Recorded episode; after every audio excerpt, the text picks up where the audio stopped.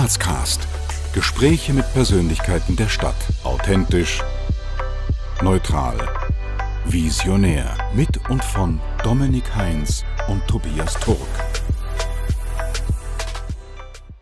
Herzlich willkommen zu einer weiteren Folge von Grazcast. Wir begrüßen euch heute von der Steiermärkischen Sparkasse, dessen Vorstandsmitglied Oliver Kröpfel bei uns heute im Interview ist. Viel Spaß! Herr Kröpfel, vielen Dank, dass Sie uns hier empfangen bei sich in der Steiermärkischen. Gerne. Ganz im fünften Stock. Danke, dass Sie sich die Zeit nehmen. Und wir würden sagen, wir starten gleich in das Interview mit einer kurzen Anmoderation Ihrer Person. Genau. Oliver Kröpfel ist Vorstandsmitglied der Steiermärkischen Sparkasse, ehemaliger Landesobmann der jungen ÖVP Steiermark und ehemaliger Landtagsabgeordneter im Steirischen Landtag. Der gebürtige Oststeirer beendete sein Studium zum Doktor der Rechtswissenschaften im Jahr 2000 und wollte sein juridisches Wissen mit dem Einstieg in die Steiermärkische Sparkasse in die Wirtschaft einbringen. Dort war er in unterschiedlichsten Verantwortungsbereichen tätig, bis er 2008, 2018 zum designierten Vorstandsmitglied aufstieg. Heute ist er verantwortlich für das Geschäftsfeld Kommerz, die Finanzierungsabwicklung, das Immobilien- und Gebäudemanagement und die Werbung. Sein Lebensmotto? Nach vorne blicken. In einem Podcast-Interview mit, mit Jürgen Zwickel sagt Oliver Kröpfel, mit 16 Jahren habe ich beschlossen, kein Mitläufer sein zu wollen. Sehr geehrter Herr Kröpfel, wie blickt man nach einem Karriereweg wie Ihrem eigentlich noch immer nach vorne? Weiter nach oben als auf dem Vorstandssessel der Steinmärkischen Sparkasse geht's ja nicht. Ja, danke mal von meiner Seite auch für, für die Möglichkeit des Gesprächs. Ihre Zusammenfassung schmeichelt, schmeichelt meiner Biografie etwas. Ich hab, so wie jeder Mensch, habe ich Phasen gehabt, wo es gut gelaufen ist, Phasen, wo es beruflich vielleicht nicht so gut gelaufen ist. Ähm, ja, momentan darf ich einen tollen Job machen als Vorstand der Sparkasse. Äh, das Motto, nach vorne zu blicken, bedeutet nicht, dass man die Gegenwart irgendwie, irgendwie ausblendet. Also ich bin mit dem, was ich momentan mache, sehr glücklich. Ist ein Job, der, der absolut dem entspricht, was ich mir wünsche. Ähm, mein Tagesablauf ja, macht meistens Spaß. Ähm, auf der anderen Seite bin ich 45 Jahre alt und heutzutage, glaube ich, kann man mit 45 Jahren nicht sagen, jetzt wird man die nächsten, die nächsten 20, 25 Jahre immer das Gleiche machen. Vielleicht wird es so sein, vielleicht gehe ich irgendwann als Vorstand der Sparkasse auch in Pension, wenn ich wenn ich es erleben darf. Ähm, vielleicht geht es in eine ganz andere Richtung. Ich habe da jetzt keinen, keinen, keinen großen Plan dahinter. In so einem Job wie meinem ist man immer in einer befristeten Bestellung. Das ist, ist, ist normal. Das heißt, ich bin in meiner Funktion bis 2024 einmal vom Aufsichtsrat bestellt. Auf diesem Zeithorizont plane ich momentan und alles äh, darüber hinaus schaue ich mir an. Ich glaube, gerade das letzte Jahr hat uns allen gezeigt, äh, dass immer Dinge passieren können, die man nicht am Radar gehabt hat. Äh, Im Persönlichen einerseits, aber auch, auch von den Rahmenbedingungen. Ja, und deswegen, glaube ich, wäre es vermessen, jetzt auf die nächsten 20 Jahre einen großen Karriereplan aufzustellen. Also wenn, wenn ich in dieser Funktion bleiben sollte, glaube ich, dann, dann, dann hat es einen Sinn. Und wenn es in eine andere Richtung geht, dann, dann stelle ich mich dem. Wir befinden uns jetzt direkt in der Innenstadt von Graz. Wenn Sie jetzt aus dem Gebäude hinausgehen und irgendjemand, den Sie nicht kennen, spricht Sie an und fragt Sie, was Sie machen und wer Sie sind, was antworten Sie dem in aller Kürze? Ich antworte dem, dass ich Oliver Kröpfel bin, seit circa 20 Jahren in der Sparkasse arbeite, momentan im Vorstand bin und mein Hauptjob darin besteht, dass ich als äh, Zuständiger für das Firmakundengeschäft ganz viele Kontakte mit steirischen Unternehmen habe und versuche, ja, mit der Steinmärkischen Sparkasse gemeinsam diese Unternehmer zu begleiten. Wir kommen jetzt gleich zu einer von zwei Runden kurzer Entweder-Oder-Fragen, einfach spontan aus dem Bauch heraus beantworten. Auto, Öffis oder Fahrrad? Auto oder Öffis. Zu wenig Fahrrad leider. Oder zu Fuß. Frühaufsteher oder Abendmensch? Beides. Schlossberg Bahn oder Schlossberg Treppe? Schlossberg Lift. Punsch trinken am Hauptplatz der Christkindlmarkt oder Sonnenliegen in der Augartenbucht? Eindeutig Augartenbucht. Kasematten oder Dom im Berg? Kasematten. Nutella-Brot mit oder ohne Butter? Ohne Butter. In der Anmoderation haben wir jetzt Ihren Werdegang schon ganz kurz skizziert. Aber wie würden Sie Ihren bisherigen, bisherigen Werdegang aus Ihrer ganz persönlichen Sicht kurz zusammenfassen? Ich sehe das in, so in drei Phasen. Ich wollte zuerst Berufsmusiker werden. Das habe ich kurz vor der Matura ad acta gelegt. Dann äh, habe ich mich auch ein bisschen in der Politik versucht. Äh, das war eine spannende Zeit. Dann bin ich in die Sparkasse gekommen und äh, ja, das ist für mich jetzt irgendwie sind sehr unterschiedlich lange Phasen, aber trotzdem irgendwie emotional drei gleichwertige Geschichten. Musik, Politik, Wirtschaft. Ja, eben, Sie haben es gerade angesprochen, Sie waren in der Politik, was wir eben sehr interessant gefunden haben. Äh, inwiefern unterscheidet sich der Alltag als Berufspolitiker zu dem eines Managers? aus meiner Sicht viel, viel weniger als oft in der, in der Öffentlichkeit wahrgenommen wird. Es sind beides sehr arbeitsintensive Alltage. Es sind Alltage, wo, wenn man den Job richtig macht, man mit extrem viel verschiedenen Menschen in Interaktion steht. Das ist auch das, was in beiden Jobs den Spaß macht. Es sind beides Jobs, wo man äh, viel gestalten kann.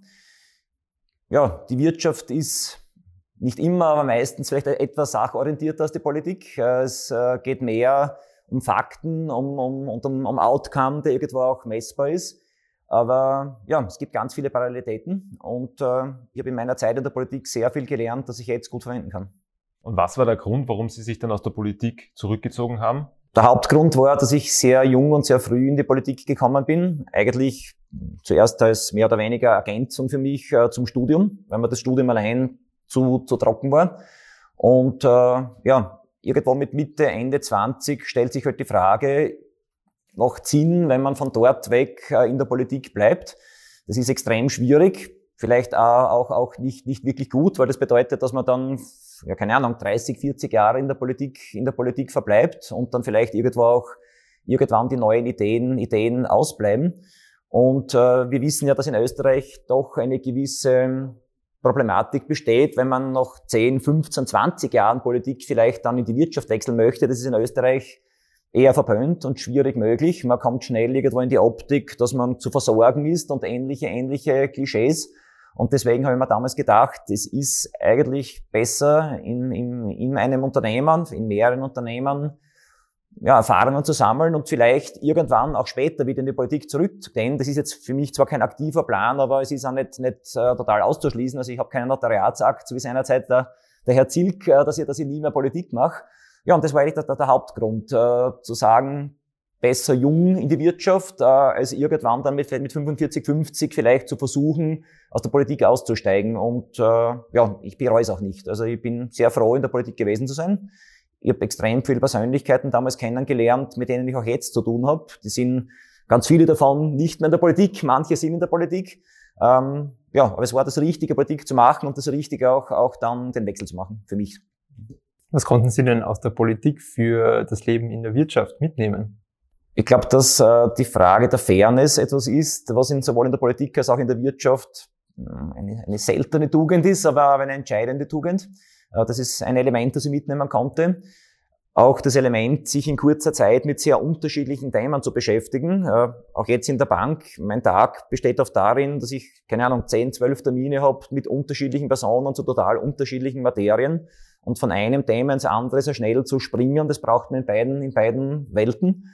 Ähm, was ich gelernt habe, ich, ich habe sehr stark ehrenamtlich Politik gemacht, auch mit ehrenamtlichen Funktionärinnen und Funktionären ähm, wie man gemeinsam in einer, in einer Gruppendynamik, äh, auch ohne dass Geld jetzt der zentrale Motivationsfaktor ist, arbeitet, äh, wie man Führungsverhalten auch, auch lernt. Äh, das sind alles Dinge, die manchmal Manager sich mühsam antrainieren müssen. Und ich habe das Privileg gehabt, jetzt ohne da groß drüber nachzudenken, das Privileg gehabt, das in der Jugend einfach in der Praxis zu lernen. Hab positiv gelernt, habe aus Schmerzen gelernt, aus Fehlern gelernt und, und das ist, glaube ich, ein, ein, ja, ein toller Vorteil.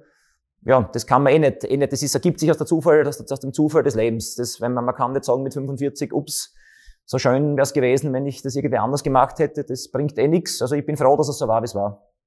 Auf welchen persönlichen Erfolg sind Sie am meisten stolz?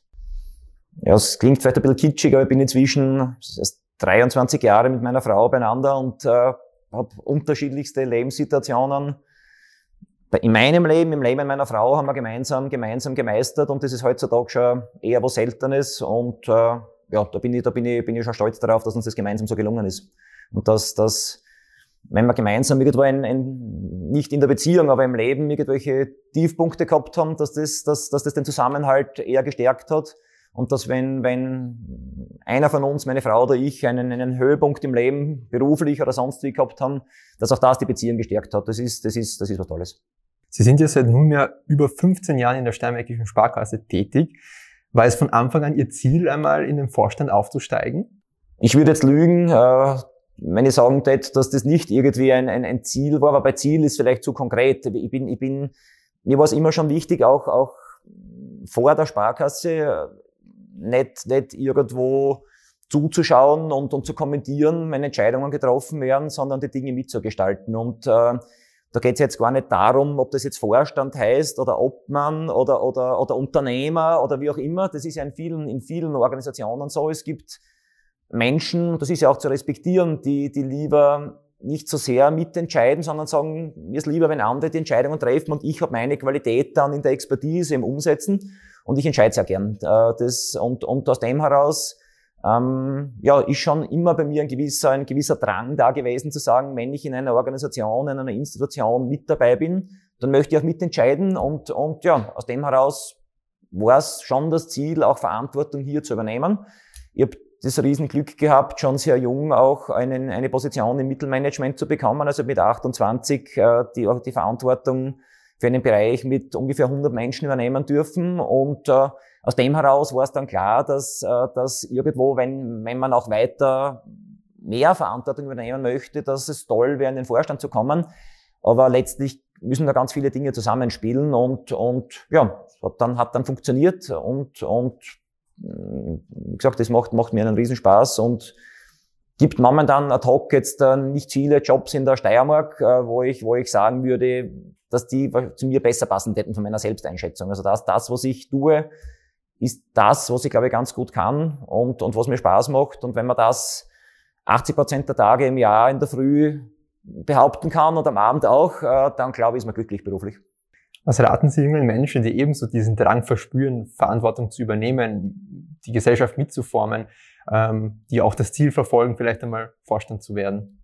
Ich glaube, es ist erstens einmal ganz entscheidend für sich, ein gutes Gefühl zu haben und gut reinzuhören, was will man, wie, was ist das, was wirklich zu einem passt, was möchte man, nicht was möchte jemand anders, sondern was will man selber. In Hinblick auf die, auf die, auf das eigene Leben. Ich bin, bin, glaube zwar an die, an die katholische Wiedergeburt, aber nicht, bin kein Buddhist, also ich glaube, dass man ein, ein Berufsleben zur Verfügung hat und, und das ist bei mir jetzt auch schon irgendwo in der Mitte, wenn man es statistisch betrachtet und das vergeht ziemlich schnell in so einem Berufsleben. Und ganz schlimm ist, wenn man vielleicht nach 20, 30 Jahren draufkommt, eigentlich wäre was anderes viel schöner gewesen. Das, und ich habe viele Menschen auch getroffen in meinem Leben, die das für sich festgestellt haben, dass sie eigentlich viel Zeit beruflich verschwendet haben mit Dingen, die ihnen keinen Spaß gemacht haben. Das zu vermeiden ist extrem wichtig. Und, und äh, wenn man als junger Mensch Verantwortung übernehmen will, muss man manchmal auch ein bisschen lästig sein. Es ist immer noch so, leider, vielleicht auch manchmal noch bei uns in der Sparkasse, dass mh, mm, zu spät erkannt wird, dass jemand trotz sehr jungen Lebensalter schon bereit dazu ist, eine, eine, eine Aufgabe zu übernehmen. Und da muss man manchmal lästig sein. Das, auch ich war lästig. Also ich habe mich nicht immer nur beliebt gemacht und äh, ja, das hätte auch schief gehen können. Die Lästigkeit kann, kann auch in die falsche Richtung gehen und das ist so eine gewisse Balance, die man finden muss. Sie kommen aus der Politik. Ähm wenn man sich politisch engagiert, dann ist es ja in der Regel so, dass man Farbe bekennt, sich zu einer Partei, einer Fraktion zugehörig äh, sieht und auch macht. Wie würden Sie sagen, ist es dann, wenn man dann den Wechsel zur Politik, äh, von der Politik in die Wirtschaft macht, wird man dann auch so abgestempelt als einer von denen? Ist es dann noch so ein negativer Beigeschmack, sage ich jetzt einmal, oder kann man das dann schon ausklammern im Tagesgeschäft?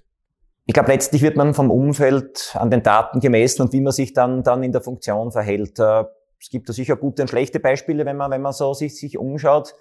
Ähm, bei mir ist es so, jeder, der, der sich die Mühe macht, im Google meinen Lebenslauf äh, zu recherchieren, wird feststellen können, wo in etwa ich, ich äh, von meinen Anschauungen äh, hintendiere. Das, da geht es gar nicht so sehr um, um, um Parteipolitik, sondern da geht es ja darum, welche welche Werte irgendwo sind einem wichtig, ähm, mit welchen Themenstellungen kann man sich identifizieren.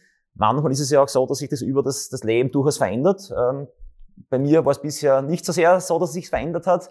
Aber ja, jetzt in meiner Aufgabe in der Sparkasse ist es nicht mein Job, Politik zu machen, äh, wo ich privat äh, mein Kreuz mache in der, in, der, in der Wahlzelle. Da kann man drüber spekulieren. Man wird vielleicht nicht immer falsch liegen mit der Spekulation, aber es ist letztlich nicht, nicht relevant für den, für, die, für den Job in der Sparkasse.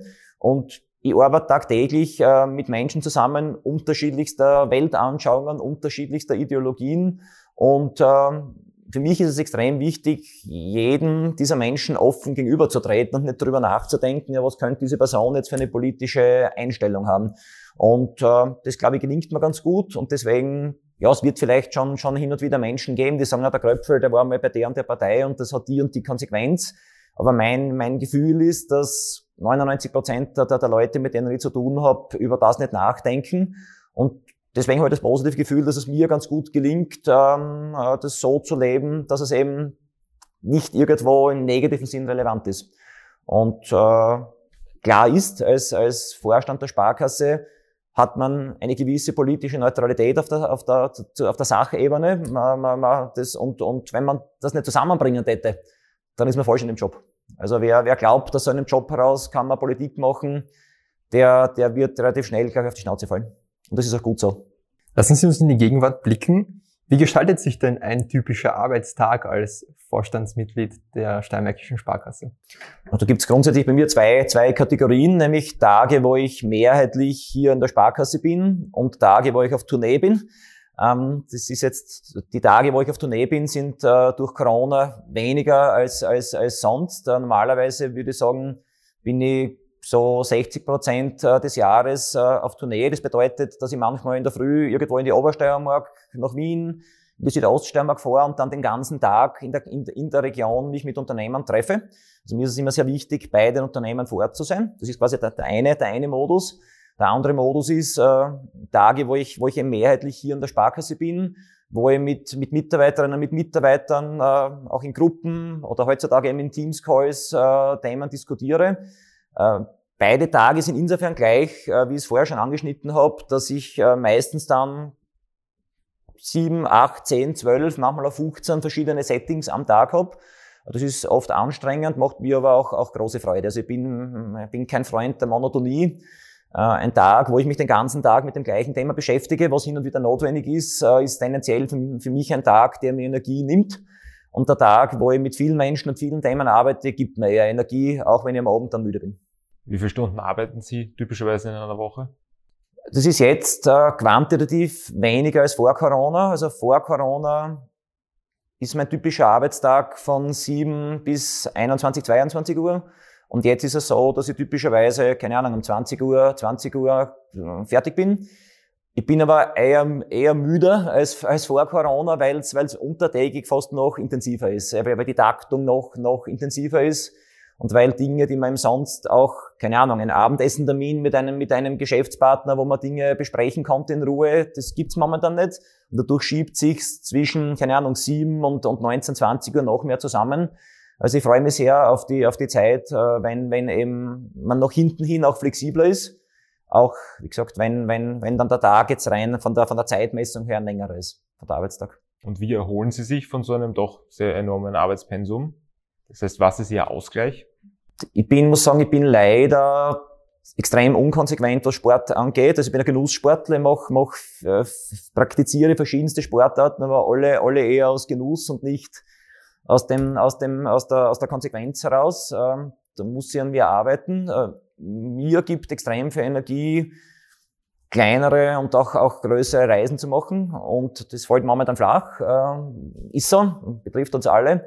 Aber im Normalmodus äh, ja, versuche ich schon, alle paar Wochen vielleicht mal Freitag bis Sonntag äh, drei Tage weg aus dem Alltag zu sein, ob das auf der Teichholm ist oder, oder ein Städteflug oder, oder am Meer, das ist gar nicht so wichtig.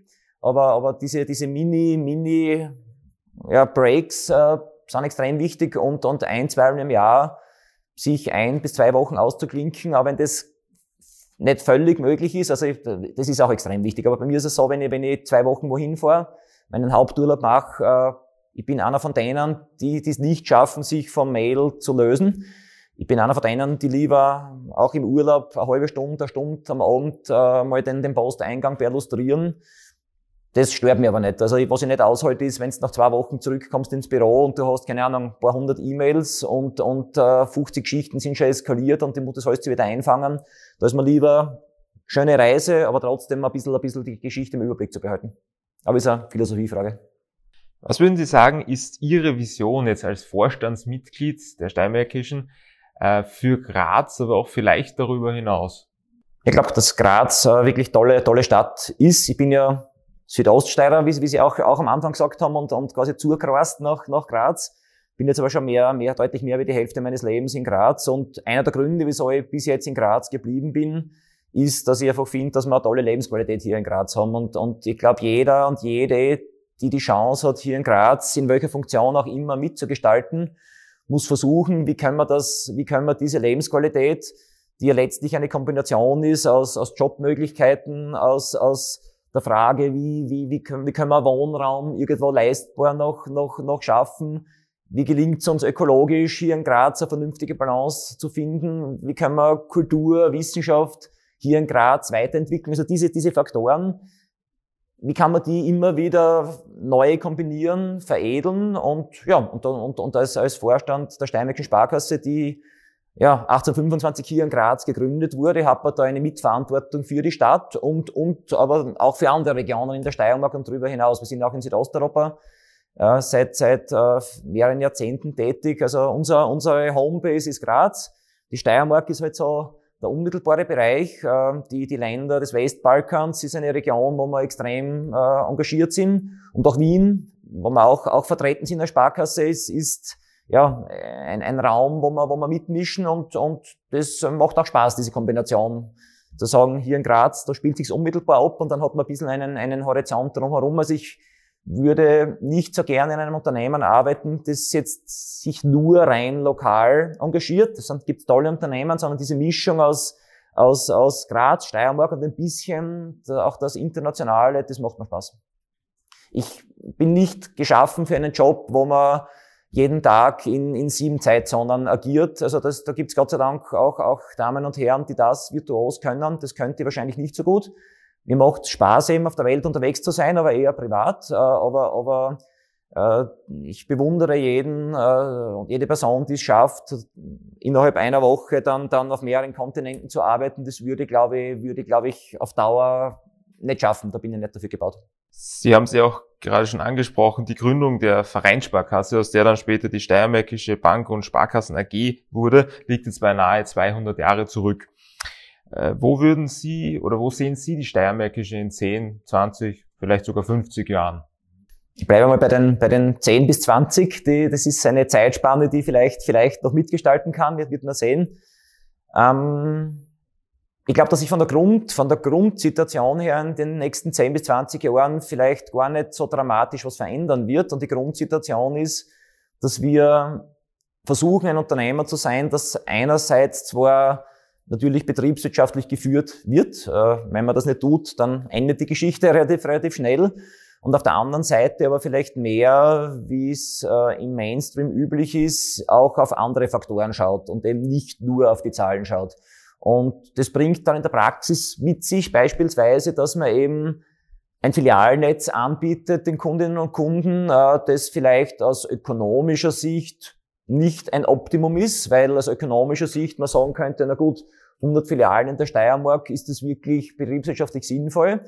Aber es ist für die Menschen gut. Es ist gut, äh, und das haben wir auch im letzten Jahr ganz, ganz stark gespürt, es ist gut, wenn die Privatkunden, die Unternehmerkunden nicht nur da in Graz und vielleicht in drei weiteren Städten Ansprechpartner haben und, und mit unseren digitalen Systemen arbeiten können, sondern wenn wenn es vertrauensvolle Beziehungen gibt und die können nur dann da sein, wenn man als Sparkasse auch in der Fläche vertreten ist. Und das, ist, das sind so Punkte, die, die waren uns in den letzten Jahrzehnten wichtig und die sind uns auch in der Zukunft wichtig. Ja, wenn die Kunden das auf einmal anders sehen, wenn die, die, die, die Werte auch der Menschen sich verändern, dann werden uns wir als Sparkasse mit verändern. Ähm, aber die Grund, so die Grundsituation, die wollen wir, die wollen wir, die wollen wir ständig verbessern, aber, aber im Kern der Sache nicht verändern. Und das ist auch etwas, weil wir vorher diskutiert haben über, über meine, meine quasi politische Einstellung. Das sind so Dinge, wo ich, wo ich, wo ich eben sage, das sind auch Werte, die, die, die mir wichtig sind. Diese, diese Kombination aus einer gewissen Konservativität in dem Sinn, dass gute Dinge nicht unbedingt alle drei Jahre weg, weg müssen und, und aber einer ständigen Innovation. Und das ist ein ganz schmaler Grad, auf dem man sich bewegen muss. Sie haben schon angesprochen, dass dieses Steiermark-weite Filialnetz, das die Steiermärkische hat, ja vielleicht ökonomisch nicht so viel Sinn macht. Was entgegnen Sie also Kritikern, die jetzt behaupten, dass traditionelle Banken mit einem ebenso breiten stationären Filialnetz ähm, ja unnötig sind und nicht mehr zeitgemäß sind. Ja, die Haupt, die, die Hauptargumentation äh, ist, das Bankgeschäft ist Vertrauensgeschäft. Nicht jedes Detail, nicht, nicht, nicht, nicht, nicht eine einzelne Überweisung, aber von der, von der Grundausrichtung ist Bankgeschäft Vertrauensgeschäft und Vertrauen gibt's nur dann, wenn Menschen miteinander arbeiten. Ähm, und, äh, und ja, Menschen miteinander arbeiten bedeutet eben, dass man, dass man nicht sich irgendwo zurückzieht und einbunkert. Und äh, wir bekommen sehr, sehr viel positive Rückmeldung von, von unseren Kundinnen und Kunden, dass es uns eben gelingt, das Filialnetz vernünftig zu organisieren, auch zu modernisieren.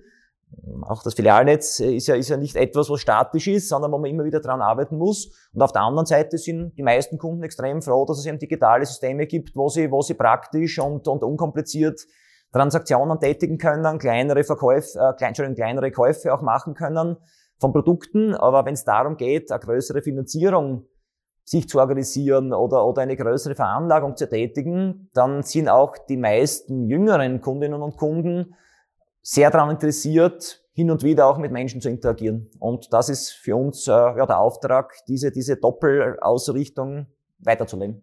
Wir von Grazcast, unsere Aufgabe, unsere Mission sozusagen ist es, dass wir verschiedenste Leute ins, zum Gespräch bitten, die einfach in irgendeiner Weise Facetten unserer Stadt mitgestalten. Und äh, Sie haben es jetzt eh schon mehrfach äh, angedeutet und angesprochen, wie das Sie das in der Steiermärkischen machen. Aber wir würden Sie jetzt trotzdem noch einmal ganz kompakt zusammengefasst sagen, wie Sie jetzt ähm, verschiedene unterschiedlichste Facetten unserer Stadt mitgestalten. Also ich würde sagen, in meiner unmittelbaren Verantwortung gibt's gibt's drei, drei Themenblöcke. Der, der eine Block ist eben, dass wir mit vielen Grazer Unternehmerinnen und Unternehmern zusammenarbeiten und, und die Finanzierung im Speziellen von Unternehmen ist immer, immer, wenn sie gut funktioniert, die Möglichkeit, dass Unternehmer auch weiter investieren, Jobs schaffen, zur Weiterentwicklung der Stadt beitragen. Also das ist einmal ein, ein substanzieller Block. Das ist der, der Kern der Funktion der Bank, dass man die, die, die lokale Wirtschaft unterstützt, belebt und, und weiterentwickelt. Die zweite Geschichte ist momentan ja auch, auch sichtbar. Aus, aus, unserer, aus unserer langen, langen äh, Verwurzelung und Verankerung hier in Graz sind wir auch Eigentümerin zahlreicher Immobilien hier in Graz. Und äh, auch das ist ein, ein Aspekt, wo wir die Stadt sichtbar mitgestalten, dass wir diese Immobilien renovieren, weiterentwickeln, umgestalten und damit zum Stadtbild beitragen. Das fällt auch in meine Verantwortung äh, im Vorstand. Und der dritte Punkt ist, ich bin auch für die Werbung, für die Werbung verantwortlich und in der Werbung ist es natürlich oft so, dass man, dass man gebeten wird, gefragt wird, als Partner auch bei Projekten mitzumachen, sportliche Projekte, kulturelle Projekte, soziale Projekte und auch dadurch einen kleinen Beitrag leisten kann, dass, dass wichtige Dinge hier in Graz passieren. Und, und ja, aus dem heraus habe ich eigentlich viele, viele Hebeln und viele Möglichkeiten. Viele tolle Mitarbeiterinnen und Mitarbeiter, die das in der Praxis tagtäglich leben und umsetzen. Und äh, ja, das ist schon ein, ein, ein tolles Gefühl, wenn man die Möglichkeit hat, muss man auch sagen, nicht mit dem eigenen privaten Geld. Ich bin Angestellter und nicht Unternehmer, sondern mit, mit dem Geld der Unternehmen, des Unternehmens, der Sparkasse, solche, solche tollen Entwicklungen ja, anzutreiben manchmal oder, oder mitzutreiben. Sie haben gerade die Werbung erwähnt. Die Steinmärkische Sparkasse wirbt ja mit dem Slogan Glaub an dich. Was hat das denn damit auf sich? Ich glaube, der Kern des Slogans ist, äh, dass äh, man im Leben total viel erreichen kann. Was, was konkret viel bedeutet, ist, kann sehr unterschiedlich sein und äh, obliegt der, der, der, eigenen, der eigenen Vorstellung. Und äh, Manchmal ist es so, dass Banken als Verhinderer gesehen werden. Das ist, äh, wir wissen alle, das Image der Banken hat eine gewisse Volatilität, momentan vielleicht wieder ein bisschen besser, als es schon war.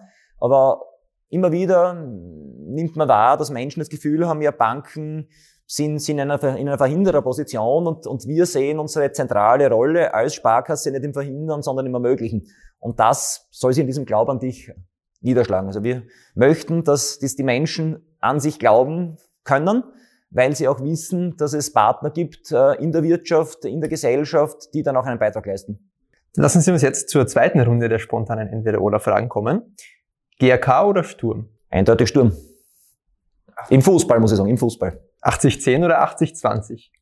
Habe schon beides, beides gehabt. Also ich habe eine Zeit lang in 80-10 gewohnt und wohne jetzt schon lange in, in 80-53 und das gehört eher zu 80-20. Ja. Bier oder Wein? Ganz eine schwere Entscheidung, hängt davon ab, äh, was es dazu gibt, aber beides, beides sehr schön.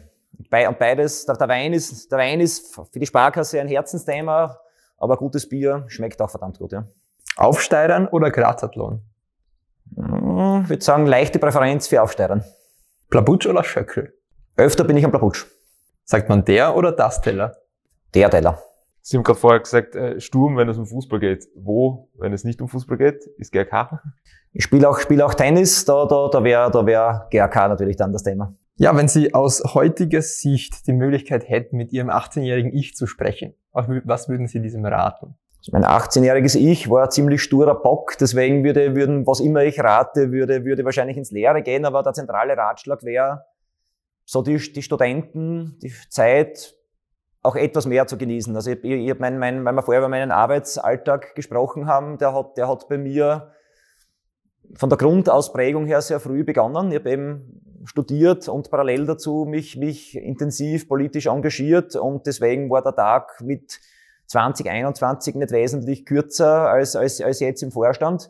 Und da wäre es vielleicht gescheit gewesen, auch das eine oder andere zu machen, was, was ich nicht getan habe und was man später im Leben nicht mehr nachholen kann. Wir haben ja schon in der Anmoderation gehört, dass, dass Sie ähm, sich zum, zum Credo sozusagen gemacht haben, dass Sie nicht nur Mitläufer sein wollen. Wenn Sie jetzt rück, rückblickend auf, auf Ihren Werdegang eben blicken, haben Sie das geschafft?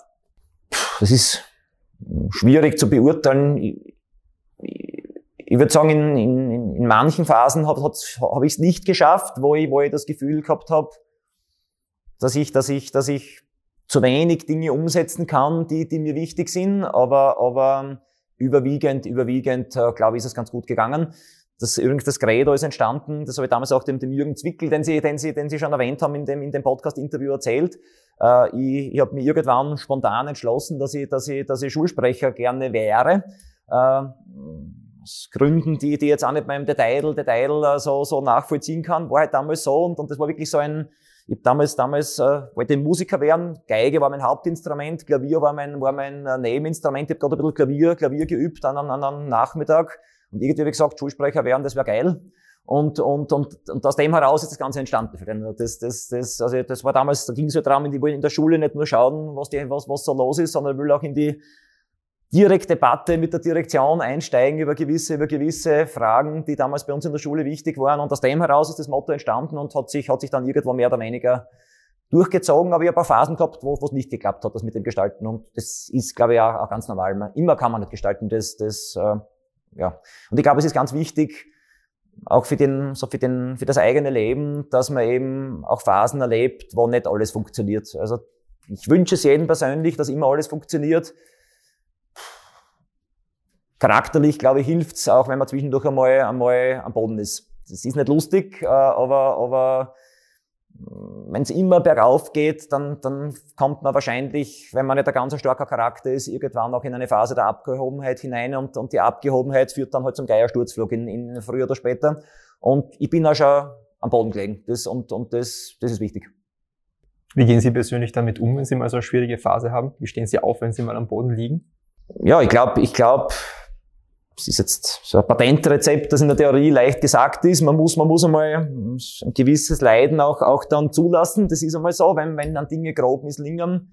Das kann man nicht abschütteln in der gleichen Nacht. Das, oder ich zumindest kann es nicht. Äh, aber dann, dann muss man sich vergegenwärtigen, dass die Jammerei im Endeffekt nichts hilft äh, und dass, wenn man nicht selber versucht, wieder, wieder aufzustehen, das darauf warten, dass andere einem auf, aufhelfen, das kann klappen wenn man, wenn man das Glück hat, solche Menschen um sich zu haben, aber ist letztlich Selbstverantwortung und, und ja, deswegen ist es im eigenen Interesse, wieder einen Weg zu finden, wo man auch nach vorne blicken kann.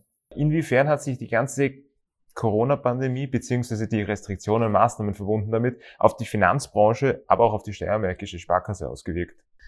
Für uns war es die Hauptauswirkung, dass wir im letzten Jahr einfach mit ganz vielen unserer Kundinnen und Kunden über, über Sorgen und Probleme diskutiert haben und, und versucht haben, ihnen zu helfen, die sie vorher nicht hatten und die aus Corona heraus entstanden sind. Also wo Menschen einfach nichts falsch gemacht haben, äh, keinen Fehler selber begangen haben, sondern dieser, diese Extremintervention Corona hat entweder ein Unternehmen oder eine Privatperson äh, irgendwo in eine, in eine Ecke gedrängt, wo wir als Sparkasse einfach die Verpflichtung haben, zu schauen, wie können wir helfen, dass diese Person, dieses Unternehmen aus der Ecke wieder herauskommt. Und äh, das war die zentrale Veränderung durch Corona.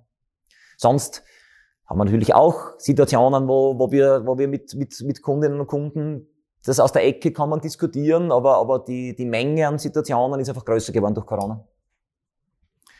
Aber man muss sagen, und das ist ganz, ganz toll, speziell bei den Unternehmerinnen und Unternehmern, dass es auch extrem viel tolle und innovative Ideen gibt, die aus dieser Problemlage, aus dieser Notlage heraus entstanden sind.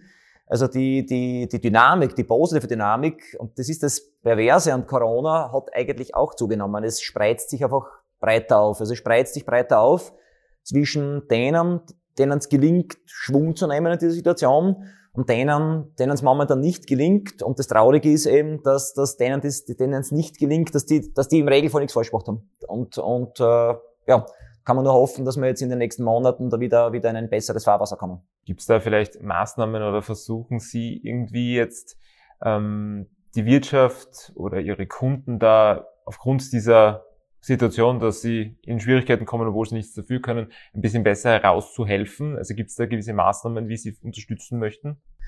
Das ist natürlich speziell immer ein Thema auch in der, in der Kreditvergabe. Die Kreditvergabe einer Bank bewegt sich in einem gewissen gesetzlichen Rahmen. Den kann man nicht, weg, nicht wegdiskutieren. Aber, aber im Kreditgeschäft geht es letztlich immer auch darum, wie schätzt die Bank äh, die Situation auch subjektiv ein? Man kann nicht alles in Millimetern messen bei der Kreditvergabe. Ja, Bilanzen sind eine wichtige Grundlage oder eine Einnahmen-Ausgabenrechnung bei einem Privatkunden ist eine wichtige Grundlage.